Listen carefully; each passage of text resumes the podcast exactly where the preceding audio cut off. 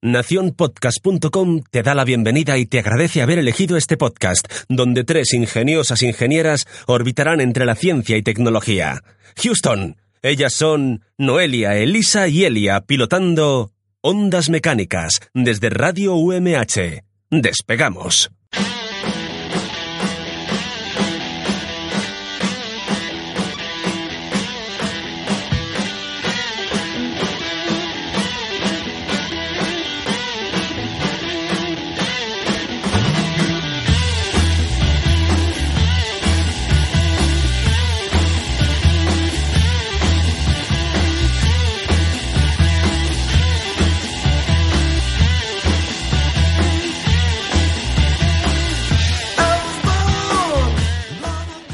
Según lo dispuesto en la Carta Olímpica, dan comienzo en este momento los Juegos Ingenieriles Olímpicos de Invierno.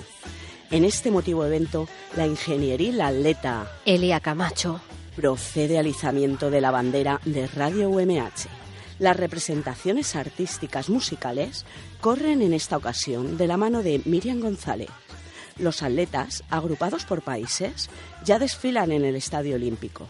La ingenieril atleta Noelia Manresa porta la antorcha olímpica para encender el pebetero olímpico. El estadio olímpico se ha sumido en una gran ovación. Por suerte, no se le ha caído la antorcha ni se le ha apagado. Pueden dar comienzo las Olimpiadas Ingenieriles.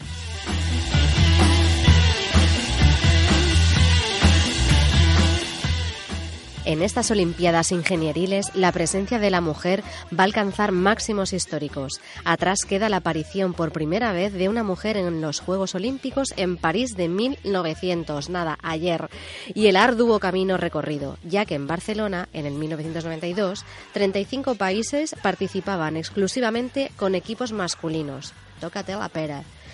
El punto de inflexión pudimos vivirlo en los Juegos Olímpicos de Londres 2012 que ya fueron los primeros en la historia en los que todos los países participantes incluyeron mujeres en su equipo olímpico. Cabe destacar que no hubiera conseguido que no se hubiera conseguido si el Comité Olímpico Internacional no hubiera amenazado con la suspensión o la expulsión. Aunque en Río de Janeiro de 2016 Irak presentó su presentó un equipo masculino al no clasificarse ninguna mujer. Pues en Pekín 2008 había más eventos para hombres que para mujeres. Pero con la incorporación del boxeo femenino en Londres 2012, las mujeres tuvieron la oportunidad de competir en los mismos deportes que los hombres. Era hora, ¿no? Pues sí. Aunque actualmente los hombres no participan en natación sincronizada ni gimnasia rítmica. Desde aquí esperamos que en breve exista equipo masculino para estas disciplinas. Hombres, si nosotras hemos podido, vosotros también podéis. Adelante con las Olimpiadas Ingenieriles. ¡Ah! ¡Y feliz año! ¡Feliz año!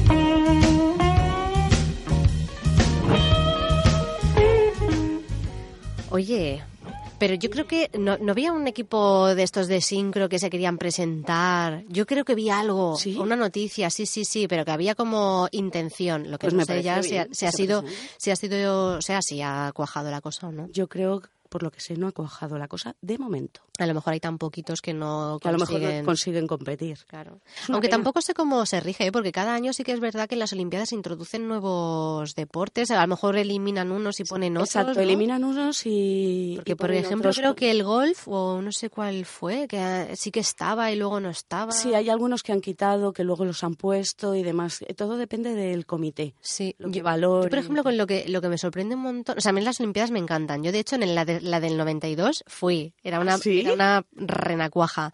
Y me acuerdo que fuimos a ver eh, voleibol, porque a mí siempre me ha encantado, y fuimos a ver Cuba, Estados Unidos, creo que era. O sea, imagínate el duelo ahí. Y yo me acuerdo que estábamos rodeados de americanos y empezaban USA, USA. Y claro, yo estaba, yo, yo decía, ¿qué dicen? ¿Sabes? Pues yo ahí igual, USA. Y ya, claro, ya supe lo que significaba. Y también fuimos luego a los Paralímpicos. Qué guay. Y fuimos a ver ping-pong. O sea, lo tengo grabado en la retina como si fuese ayer. O sea, increíble. Sí, ahí creo que los japos son punteros. Increíble, sí, sí, sí, sí, sí. O sea, o sea con- no sé si era con la silla de ruedas algunos o con alguna, a lo mejor, anomalía en el Sí. brazo o algo de eso, pero es que lo recuerdo como, claro, como el super cambio en la ciudad también y todo, ¿no? Y como un evento de esto que, que eres pequeño se te queda grabado para, para siempre. Pero bueno, cambiando un poco de tercio, yo estaba buscando información como siempre, ¿no? Para hacer nuestro querido llamado programa. y he visto que existe el máster de ingeniería del deporte. ¿Ah, sí? Sí. Ingeniería del deporte, Sí. cuéntame. Pues espérate, porque estoy aquí tan feliz que no he abierto ni la libreta. No, esto borrarlo, no lleva chuleta. No, no, esto no, no preparo nada. En realidad yo vengo así, lo tengo todo de, de serie. Pues para que, mm, para que lo sepa la gente, dícese así, que proporciona los conocimientos sobre el funcionamiento, la utilización y el diseño de diferentes tecnologías que tienen aplicación en los ámbitos de estudio, la actividad física, la salud o el deporte, con el objetivo, con el objetivo de orientar el conocimiento obtenido en estos campos. Y además, que es los alumnos, ah, bueno, y esto es en- aquí, esto, esto es, bueno, es de la competencia, pero no pasa nada, no voy a decir la universidad, voy a decir la zona. Está en Vic, en Cataluña. Vale. En Barcelona también. ¿Vale? Y que ¿Cómo proporciona tira la tierra? Sí, sí, es que al final la cabra tira al monte. Los alumnos alcanzarán competencias relacionadas con las tendencias en la tecnología del deporte, que me ha parecido súper curioso. La capacidad para utilizar diferentes tecnologías, la comprensión de los principios de la práctica del deporte, la estadística, también hay marketing, diseño de, de tecnología de software para el mundo del deporte. Claro, es que nosotras vemos la bola y pensamos que se queda todo ahí. ¿La qué? La bola, por- Ah. por poner un ejemplo, ¿no? Sí, sí, sí, Y sí, pensamos sí, que sí. se queda todo ahí, pero hay mucha tecnología detrás. Sí, no, no, que me- no sé, tiene que ser una carrera súper bonita también. Ahí interesante. las, sí, las dos cosas. Y yo todo esto, claro, digo, ay, deporte, tecnología, pues he encontrado un breve estudio, porque, bueno, breve, sí, bueno, es un, un artículo, más que a lo mejor un estudio, un artículo súper chulo, que lo, des- lo he desgranado y os lo voy a contar Venga. porque hablaba sobre un montón de cosas, ¿no? Pero sobre todo sobre el dopaje tecnológico. A ver cómo va eso. Pues claro, a ver, nosotros hoy en día lo que comenta, a ver, el, el dopaje en sí es tomarte unas sustancias Sí, Vamos, drogarte un poquito. que alteran el rendimiento, o sea, para tener más rendimiento el deportista, ¿no? Pero claro, esto es A sancionable. veces no son drogas, claro.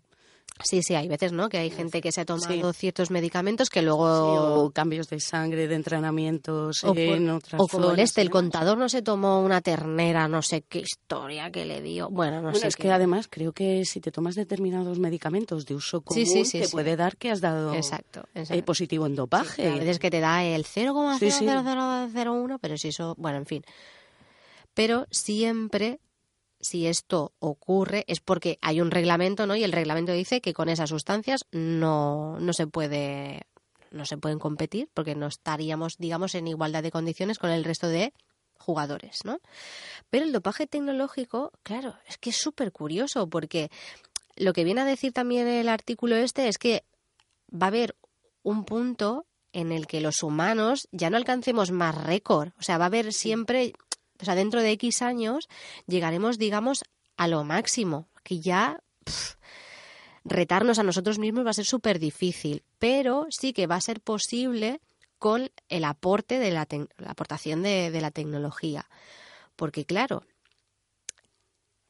¿Qué me estás diciendo? Que a lo mejor nos acabaremos instalando un chip o un brazo mecánico para No- lanzar más fuerte. No o tanto, o sea, así. más o menos, más o menos, pero no tanto por ahí. Pero sí que, bueno, sí que es verdad que en el futuro, ¿no? Pues se podría variar las habilidades gracias a la tecnología, pero a lo mejor es con la vestimenta. De hecho, eh, hay unos casos que son súper curiosos, que son reales.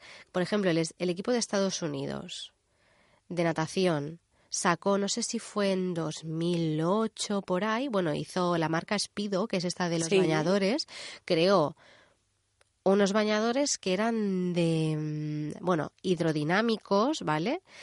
Que se apretaba mucho al, al cuerpo, con lo que te hacía como más Sí. ¿vale? Est- Estilizaba más, pero bueno, era más hidrodinámico, es que la palabra es esa, ¿vale? y se llamaba bañador tipo tiburón. Estaba de hecho de poliuretano y el traje es que repelía el agua. Claro, entonces le generaba una ventaja sobre el resto, ¿no? Claro, entonces ya no solamente sobre el resto, sino que al final también, como hay diferencias mm, de poder adquisitivo, porque no es otra cosa, entre equipos, entonces ahí, ¿no? ¿Cómo, puedes medir el rendimiento de un atleta? O sea, pues te lo voy a decir. Mira, Miedo te voy a poner un ejemplo clarísimo. ¿Tú no te acuerdas de algunos exámenes de la carrera que los que tenían la megacalculadora los hacían en cero coma y yo que no la tenía me hinchaba a hacer cálculos? No, eso no era justo. Claro, pero a, eso me vengo a referir, ¿no? Un poco que la vestimenta, los materiales, incluso los entrenamientos, la nutrición, la salud del atleta y también la mejora de las instalaciones. Eso también va a ser un poco lo que determine si un atleta va a ganar o no va a ganar, ya no va a estar tanto en su, no sé, en sus condiciones físicas, ¿no? Por así decirlo. Y bueno, pues el bañador este eh, tuvo mucha controversia, al final se ha eliminado, bueno, se ha prohibido, pero que se ha prohibido que sea total. Son estos tipos de bañadores que son eh, sí, como un neopreno, como un mono, exacto, exacto. Como es pues un mono y tal. Pues en vez de que para los hombres, creo que mm, si antes era de hombros hasta la, hasta los gemelos, pues ahora solamente puede ser ciertas partes, no puede ser todo.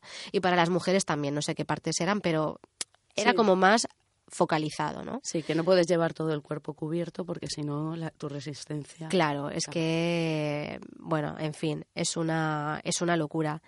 Luego también, claro, emerge la posibilidad de medir la potencia, la geometría, la biomecánica del pie, por ejemplo, para hacer zapatillas más adaptadas, habría tecnología adaptada al atleta.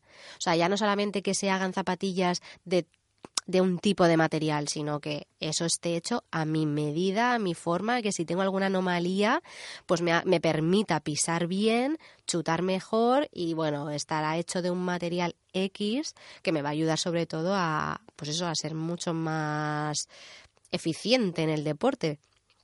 Bueno, visto desde ese punto, a ver, las zapatillas te hacen que amortigues mejor y demás, porque si no tendrían que hacerlos correr descalzos. Exacto, oye, pues no sería mala idea. ¿eh? Hay corredores que corren descalzos, sí, sí, que van a terminar con las rodillas un poco mal, pero bueno. Pues otro caso también, para que veamos un poco no este dopaje tecnológico, sería, bueno, por ejemplo, también me he leído, imagino que será verdad, que Cristiano Ronaldo, por ejemplo, seguro que hay otros deportistas que también lo utilizan, pues él ha comprado incluso una cámara hiperbárica que yo no sabía muy bien lo que hacía, ¿no? Y se ve que te aporta como más oxígeno en sangre y esto hace también que te recuperes antes de las lesiones, de los partidos. Entonces, claro, es como este, o sea, ese, este dopaje tecnológico todavía no está dentro de un reglamento como dopaje tradicional, ¿no? Mm. Eso todavía yo creo que en un futuro seguro que al final se acabará regulando porque ahí va a estar un poco sí la diferencia la diferencia de, los cachés.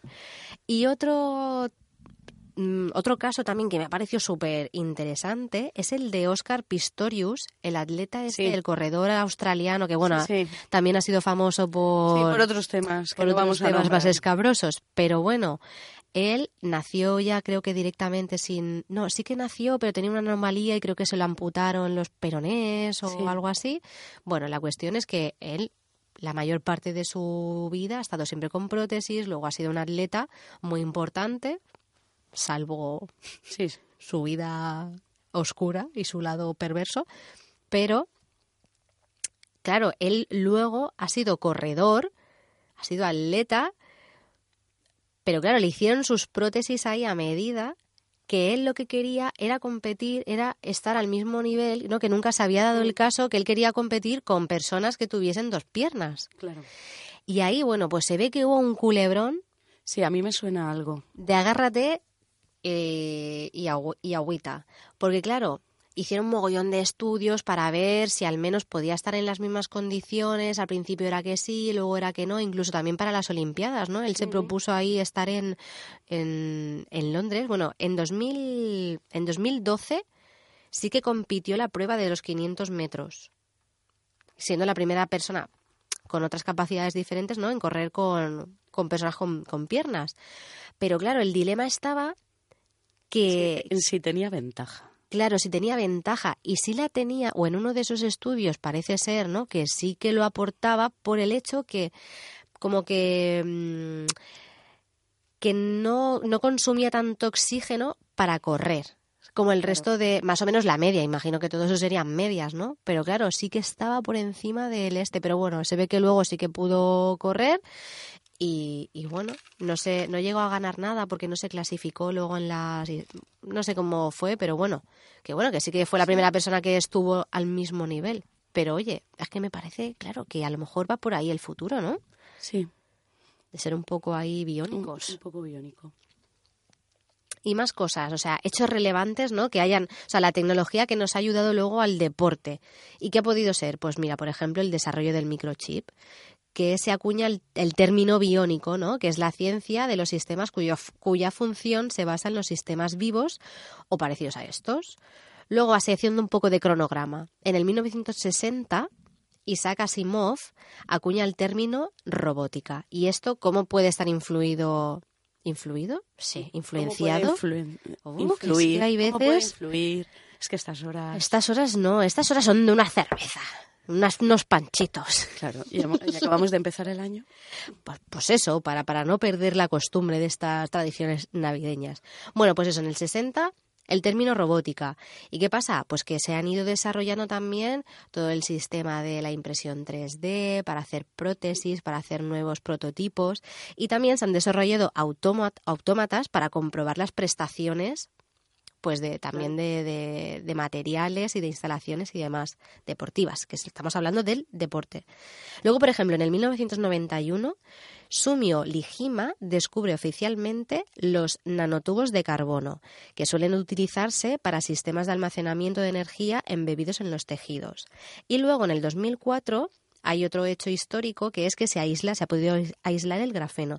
Y estos dos últimos, entre los nanotubos y el grafeno, esto que ¿no? ¿Cómo se traslada al deporte, a la tecnología del deporte?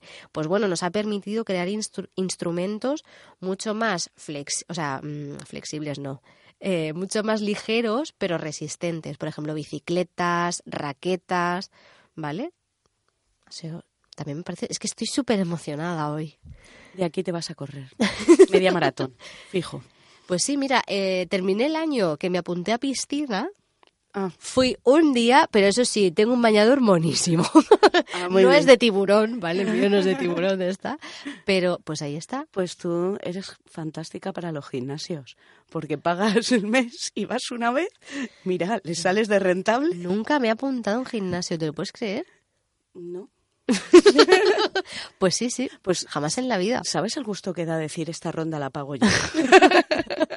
Nunca, nunca, nunca. Mm, Además tú serías de esas, porque si has ido una vez. Claro, es que fíjate la ruina. No, no, yo salí a, caminar como las abuelas. Siempre lo digo. Salí a caminar como Rajoy, ahí, rapidito.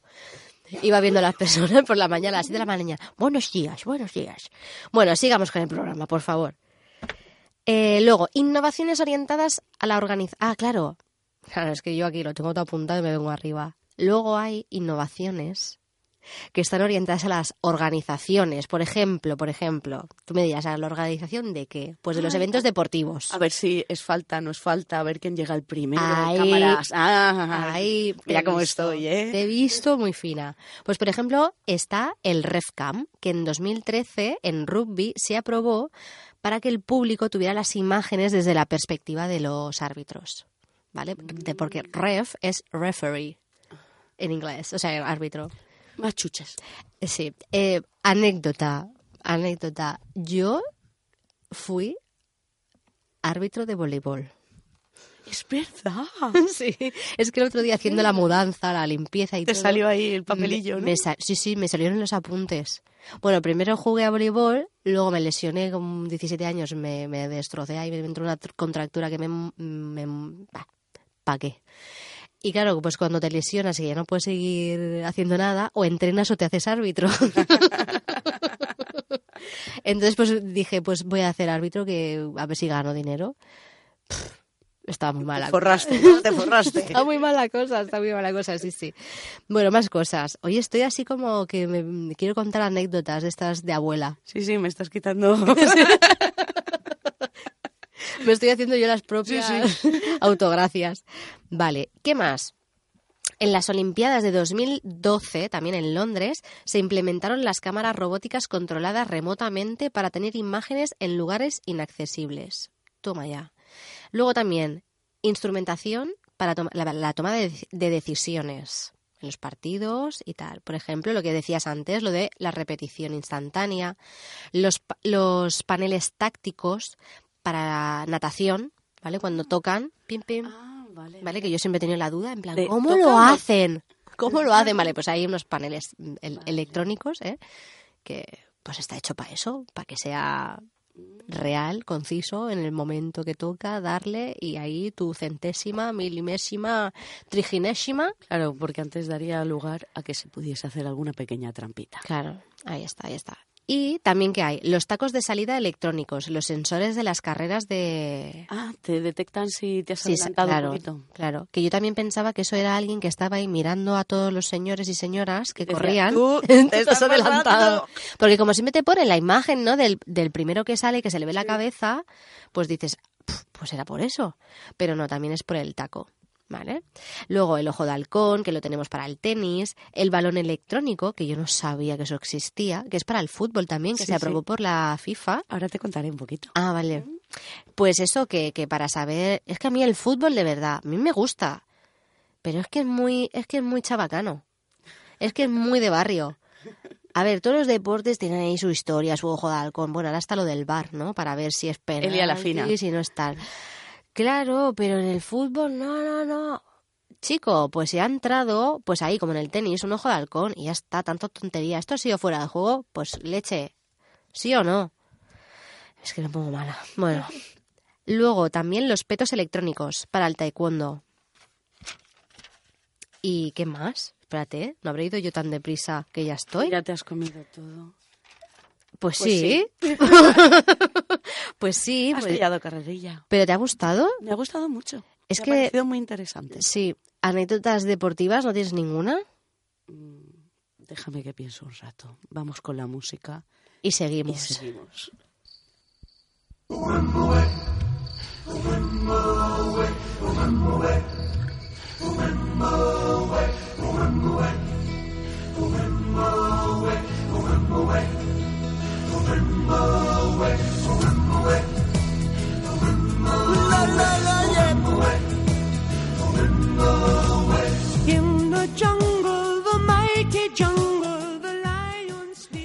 Pues mira, para calentar tenemos una colaboración.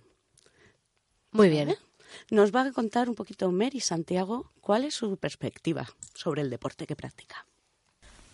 Empecé a jugar a hockey sobre patines con ocho años porque mi tío era el presidente de un club y siempre le insistía a mi madre en que nos tenía que llevar a mi hermana y a mí a probar a patinar, a ver cómo era y cuando nos llevó y luego cuando vimos cómo jugaba mi primo, pues nos encantó y a día de hoy estamos aquí.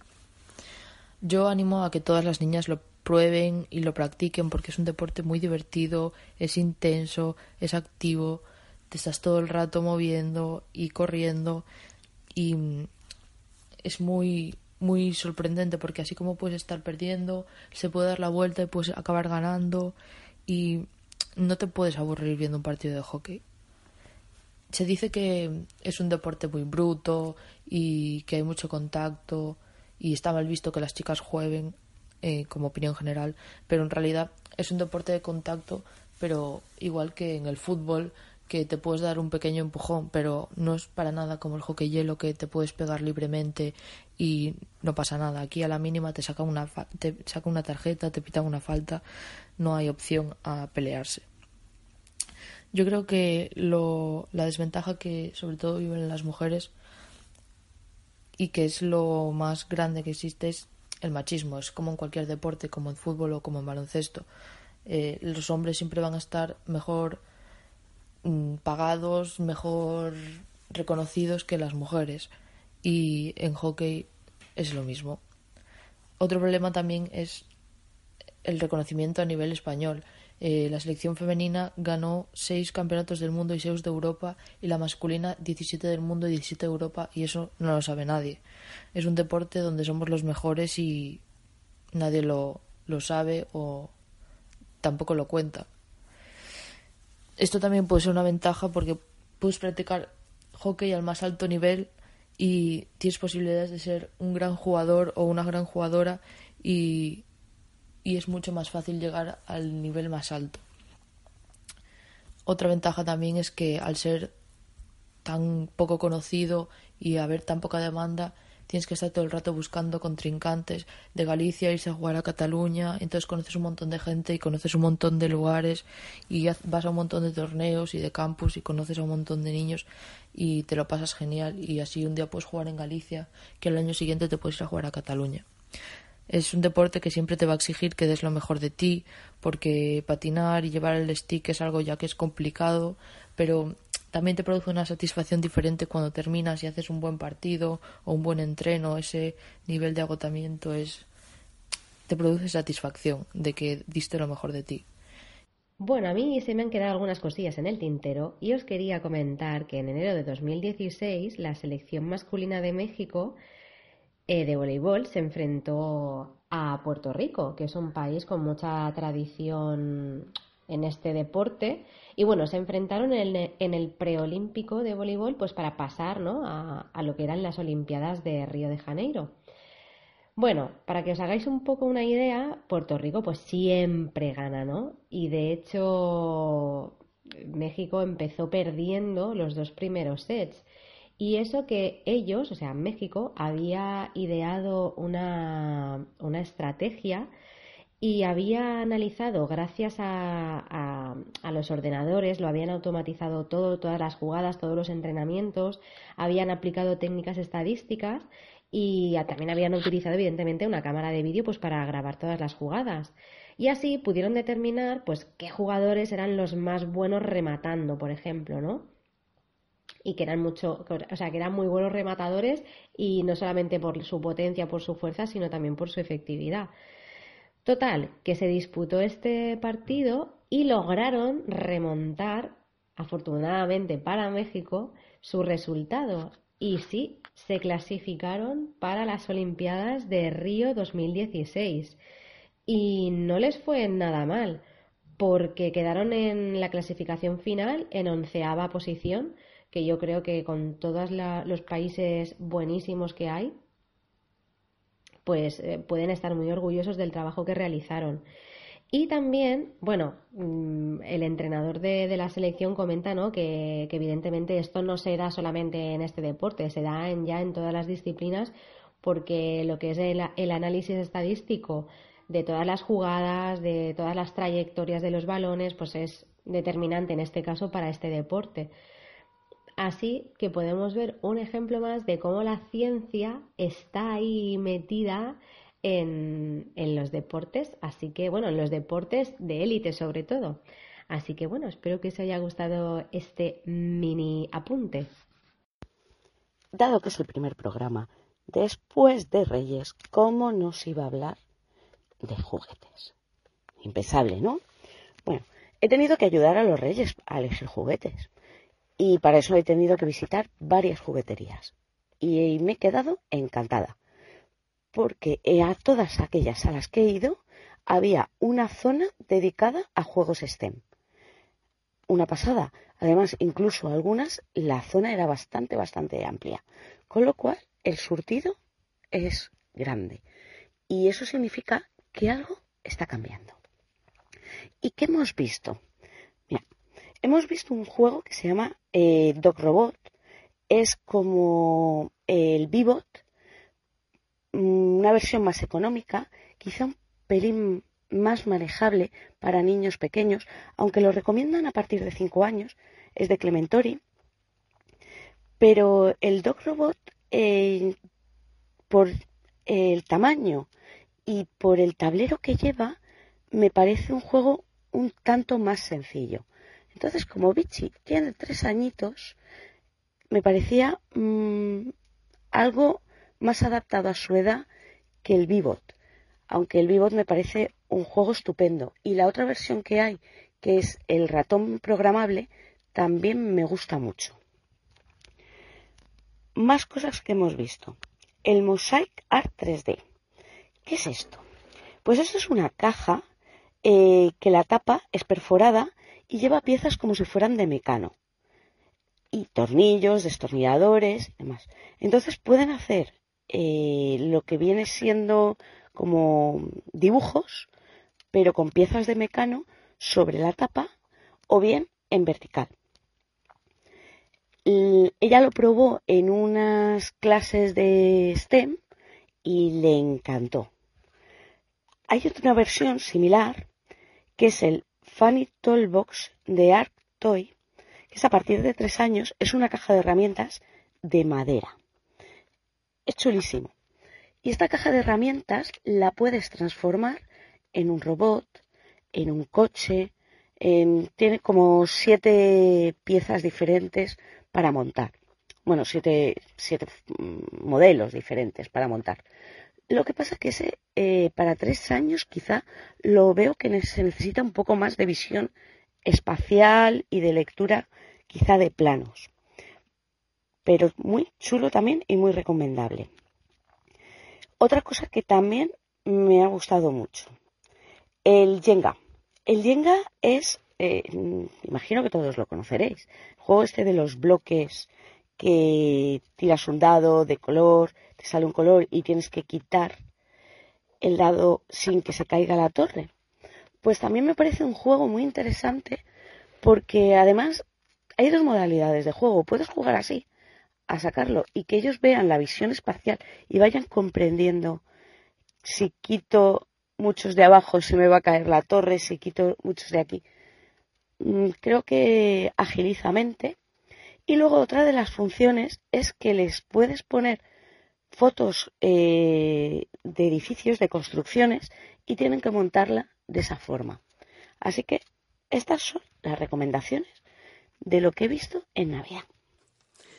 ¿Qué te ha parecido? Mm, pues muy interesante, oye. Y es que, ¿sabes lo que pasa? Que esto del hockey, yo en el, ¿tú hacías hockey en el cole? Yo no. Yo sí. ¿Tú sí? Sí, porque es que allí, en el norte... En el ahí tocando el Cap de Creus. No. Pues allí, como hay mucha tradición de hockey, pues hacíamos hockey. ¿Ah, sí? Con los sticks y tal. Sí, sí. Yo solo he visto una vez hockey, pero ha sido sobre hielo. Eh, vi a los Maples de Toronto. Los vi allí. Te sabes el chiste de Canadá, ¿no? Sí, claro, Toronto entero. y me encantó. Me, encantó por agresividad y era una eso, eso, te, eso te iba a, a ver, pero eso es verdad. Sí.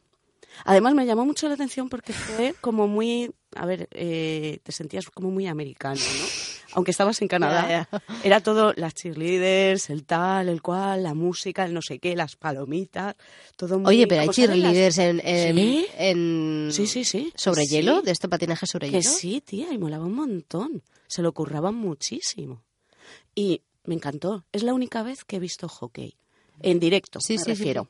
Es que, bueno, en mi, en mi instituto, en el colegio, eso luego por la tarde eh, digamos que se entrenaban, entrenaban los, es que solamente había equipo masculino, me parece, de patinaje, de stick, hay de stick, de hockey sobre patines, y luego sí que había patinaje artístico, pero eso pertenecía a una cosa del barrio, pero bueno, se hacía en, en el colegio y se llamaba Club Patí Congrés.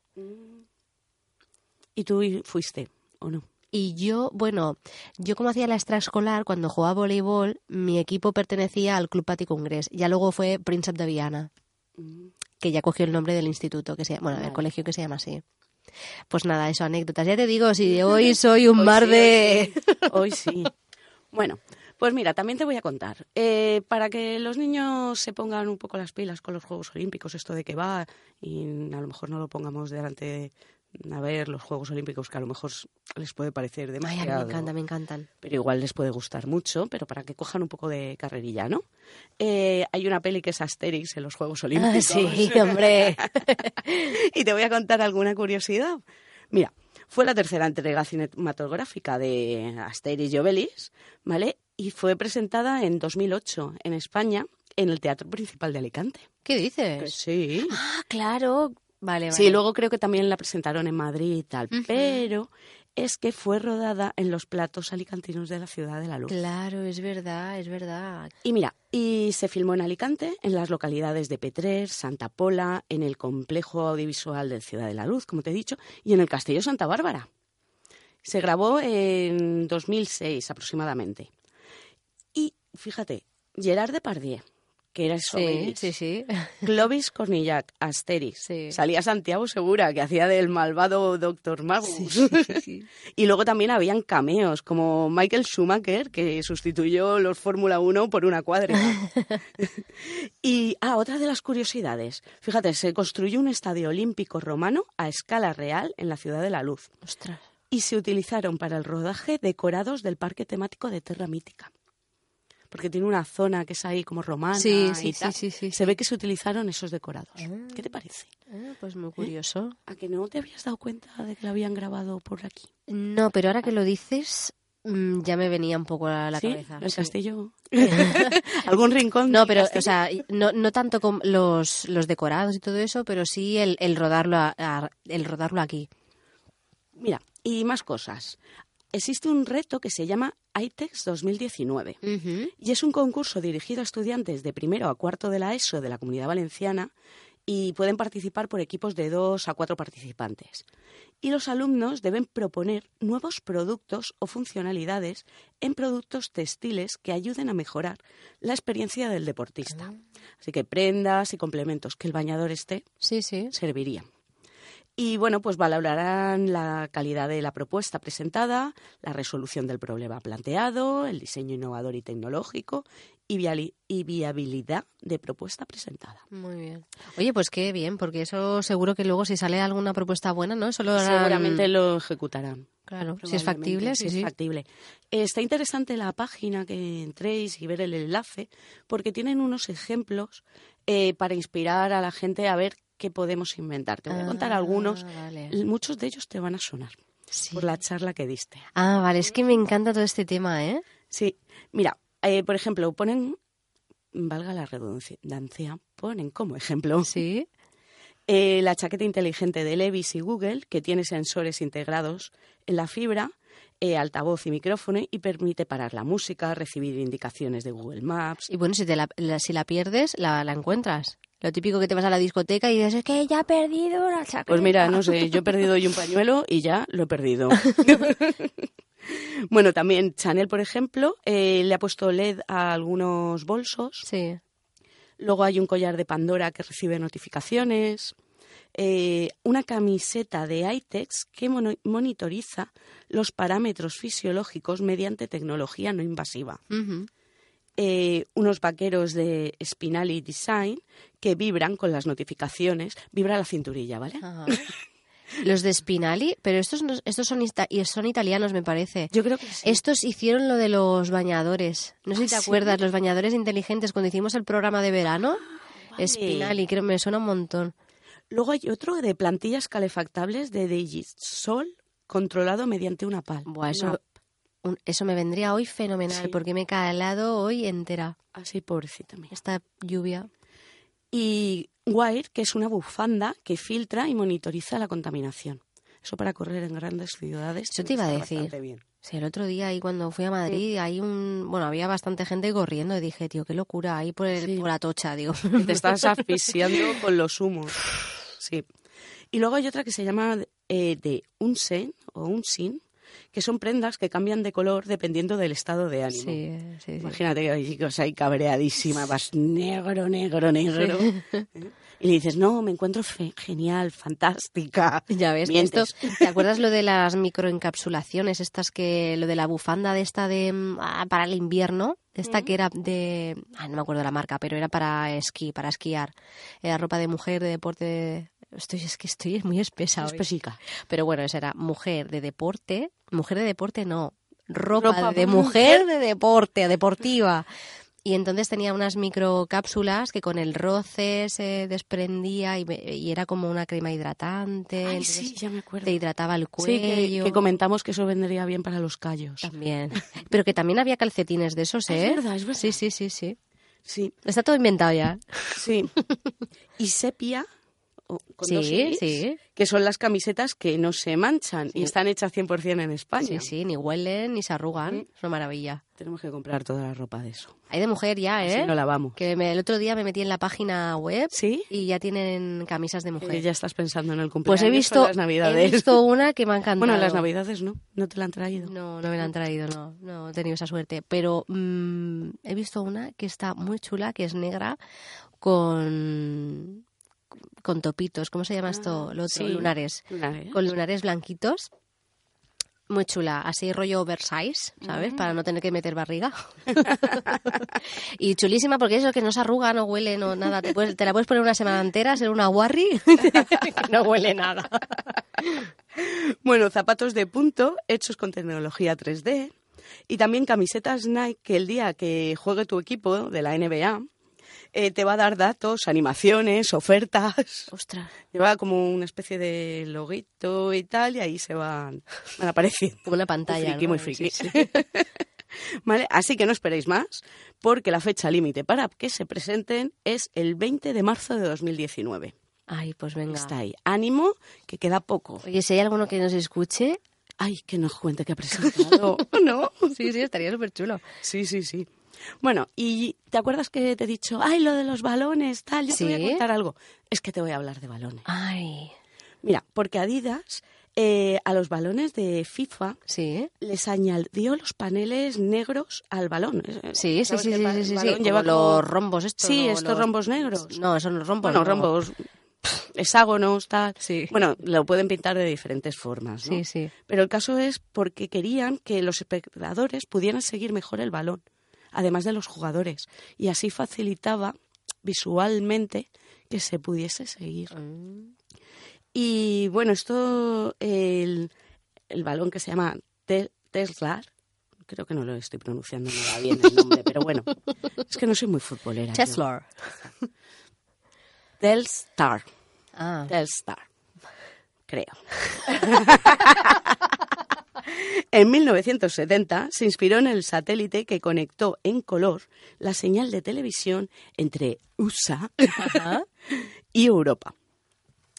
Y bueno, el Telstar 18 lleva un chip, que es lo que comentabas Sí, tú antes, sí, sí. integrado de NFC, que luego si quieres coger tu móvil y pasarlo por el balón, te va dando datos y te va dando, diciendo cosillas. Da- sí, sí, sí, sí. ¿Te lo puede monitorizar o algo? Sí, sí, sí. Qué curioso. cositas así.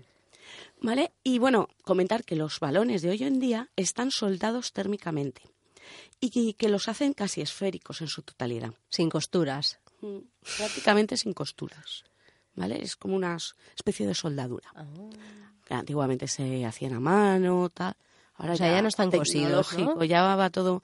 Todavía los venden cosidos, ¿no? Sí, sí, pero a lo Pero mejor ya- los de alto rendimiento. Claro. Y mira, te voy a hablar, de las pruebas de calidad de FIFA Quality Pro, que es para los balones. Ay, mira, pues eso también me interesa. Sí, pues tienes siete pruebas, ¿vale?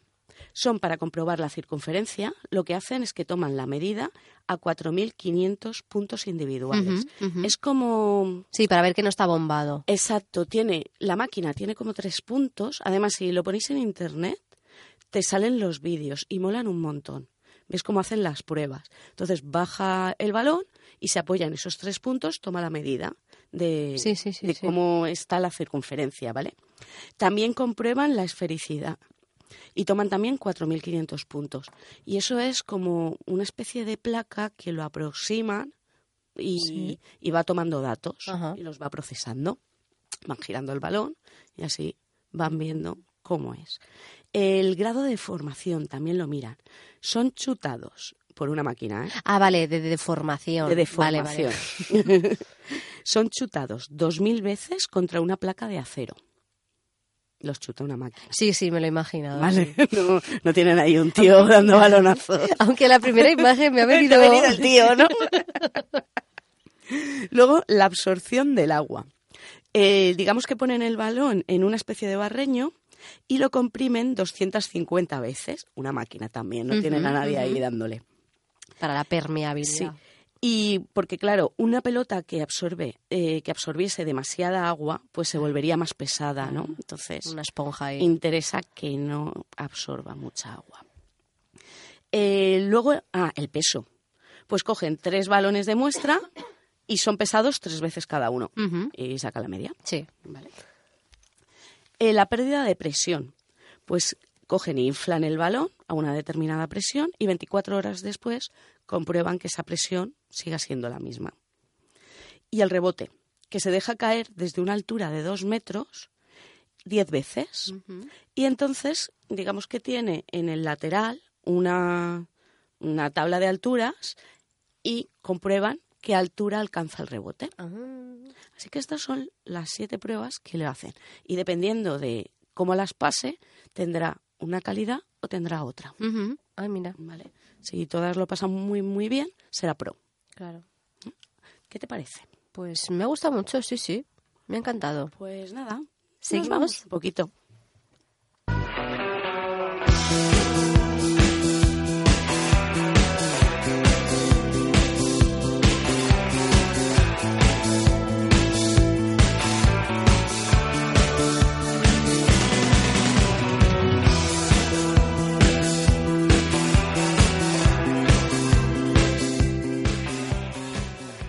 Pues fíjate, es que yo he buscado cosas también de los Juegos Olímpicos de Londres.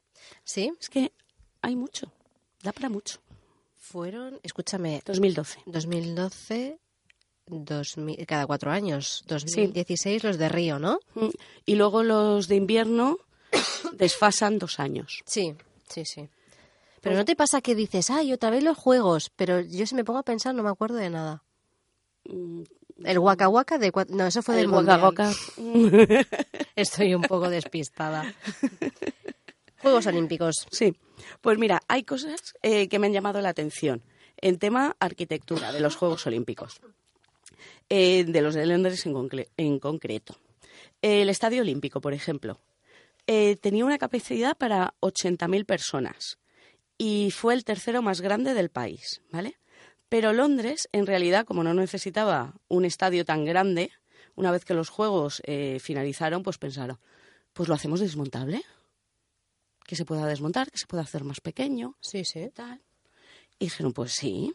Y, y bueno, eh, llegaron los ingenieros a una parte del estadio que se podía desmontar, permitiendo haz- eh, la instalación cuando los asientos extra no fueran necesarios. Entonces eh, tenía dos- 25.000 asientos fijos y 50 cin- 55.000 sobre una estructura liviana de acero y hormigón. Además, el techo también era desmontable. Y un- era un techo colgante circular sostenido a tensión por cables de acero, que era fácil de desmontar. ¿Vale? Se hizo a partir de cloruro de polivinilo, vamos, el PVC, eh, rígido de tela y sin aftalatos.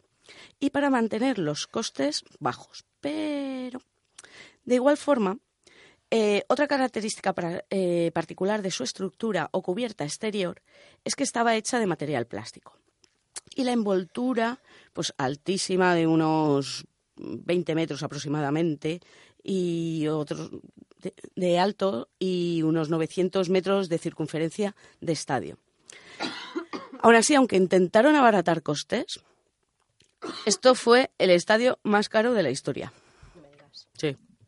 Bueno, yo creo que año tras año, o sea, año tras año, en Olimpiada tras Olimpiada, yo creo que siempre tiene que existir el récord de, venga, a ver si me voy a gastar, este año ha sido el que Sí, más bueno, espectadores. pero al parecer intentaban ahorrar, ¿eh? Intentaban ahorrar con un tema Ujú. reciclaje, Ah, está muy tal sí, cual. sí, sí, pero al final se ve que algún cálculo por ahí falló y no fue todo lo que lo que querían ahorrar. Salió pero un que sea, más caro. pero lo que sea desmontable está muy bien. Sí. Mira, también lo hicieron con la pista de baloncesto, que lo llamaron el Basketball Arena. ¿vale? Que también eh, podía ser completamente desarmada y retirada. Y ha sido el mayor edificio temporal construido para uno de estos eventos. Estaba hecha de mil toneladas de acero y envuel- envuelta en 20.000 cuadrados de tela impermeable blanca. Si ves las fotos era como, un, no sé, un- una bolsa gigante, un castillo hinchable Sí, sí, sí, sí, sí. ¿vale? Una cosa así. Y en su momento se pensó que una vez lo desmontasen, pues lo podían empacar y lo enviaban a Brasil. para que se utilizase en los Juegos Olímpicos de 2016, que la idea a priori era buena. ¿Qué ocurre? Que al final el costo de almacenar, el costo de transporte, el de desmontaje y el demás mm, no fue viable. Y bueno, el lugar tiene como unos 12.000 asientos y se desarrollan allí partidos de básquet, handball y se hicieron rugby, básquet en silla de ruedas durante los Paralímpicos.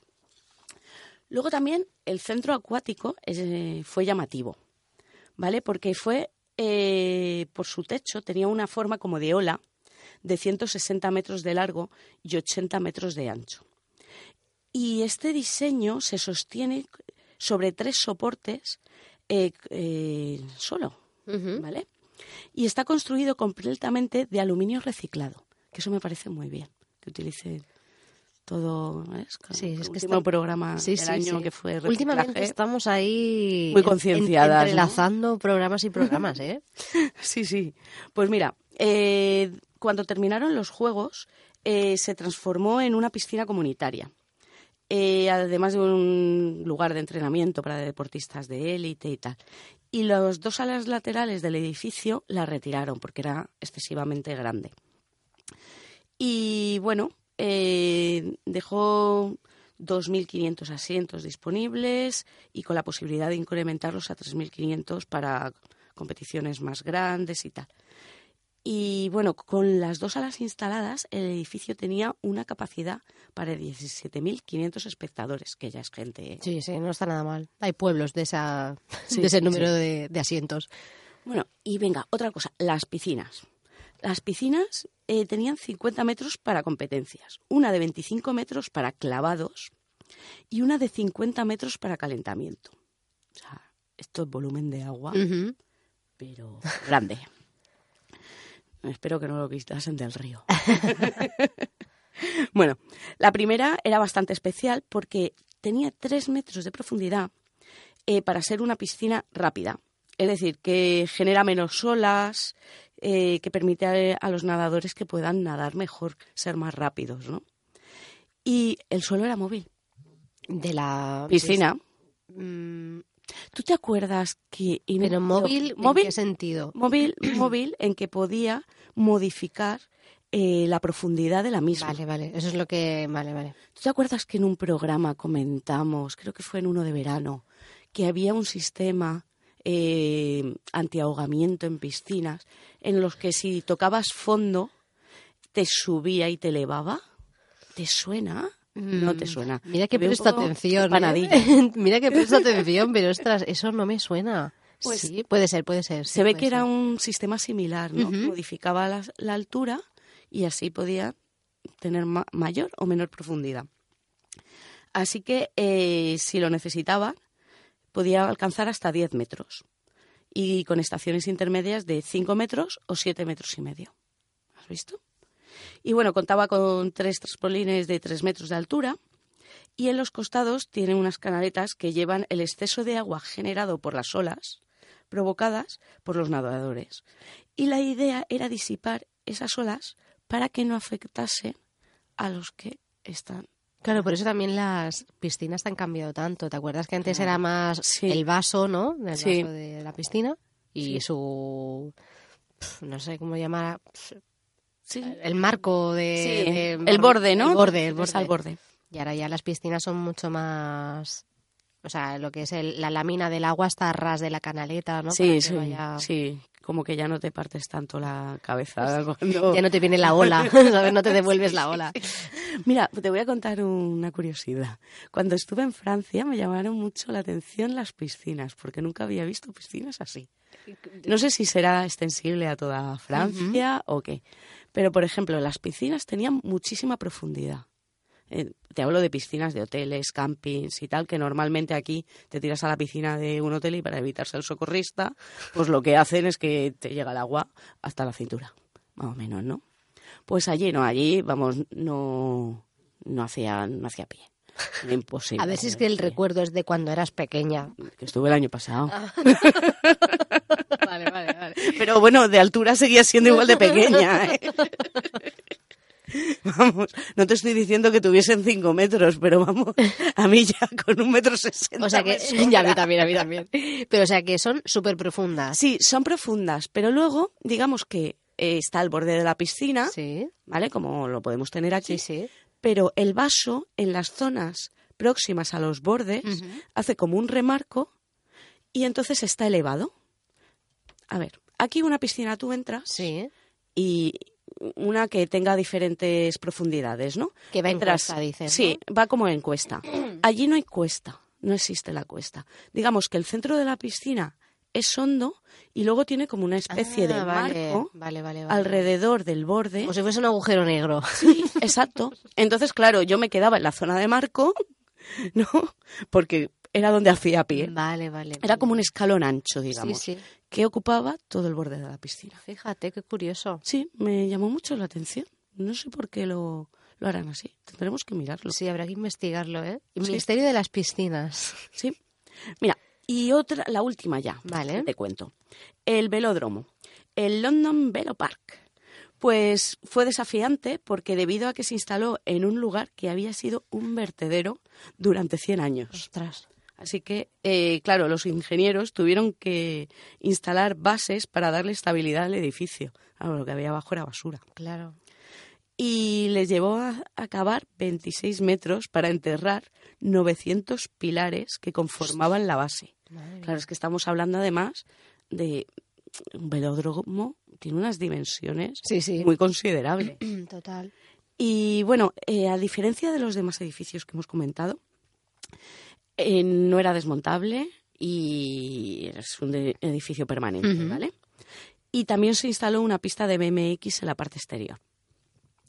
Este edificio es energéticamente eficiente y permite el paso de la luz del sol para reducir la necesidad de luz artificial. ¿Has visto?